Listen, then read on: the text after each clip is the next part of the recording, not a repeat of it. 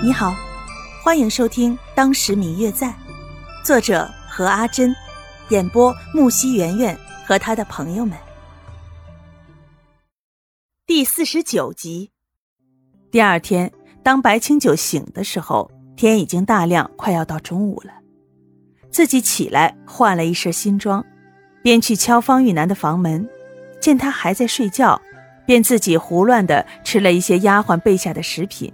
坐在房间里看书，一直等到下午三四点钟的时候，方玉楠终于睡醒了。两个人收拾了一番之后，便去了司徒云雷家拜年。司徒家的人暂时还没有离家，但是等到第二天的时候，就会全家一起去乡下。司徒老爷的祖宅在那边，所以大年第一天，家中有很多的客人来拜访。白清九与方玉楠两人拜访了司徒老爷之后，便去见了司徒云雷。这司徒老爷对于白清九还有印象，拉着他说了一会儿话之后，才让他去找司徒云雷。三个人在一起闲聊到了晚上，吃过了晚饭之后，便一起出去逛了逛。因为是新年的第一天，街上虽然到处都是张灯结彩的，也有很多小贩依旧在做生意。但是没有像以往的那般热闹，到处的悬灯结彩，反而显得这条街有些空空荡荡的。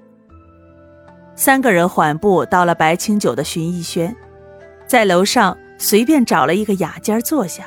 当问及司徒云雷要在家乡居住多时时，答道：多则两三个月，少则一个月。白清九与方玉楠考虑到自己等到年关一过便要北上。可能到时候来不及与司徒公子告别，当下便说出来，全当是提前告别了。清九，你们此行怎么走得这么急？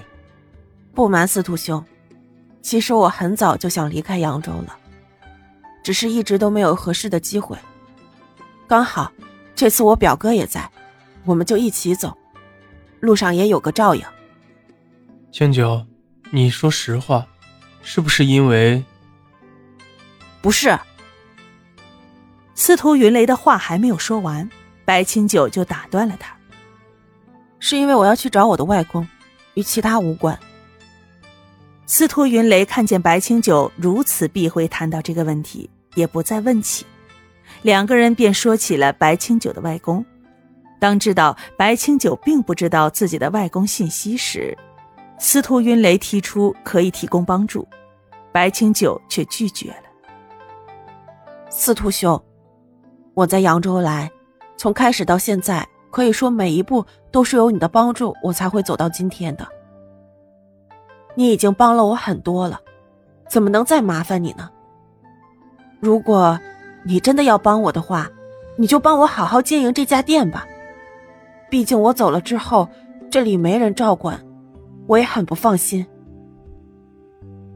司徒云雷见白清九一再坚持不需要自己帮忙，也就罢了。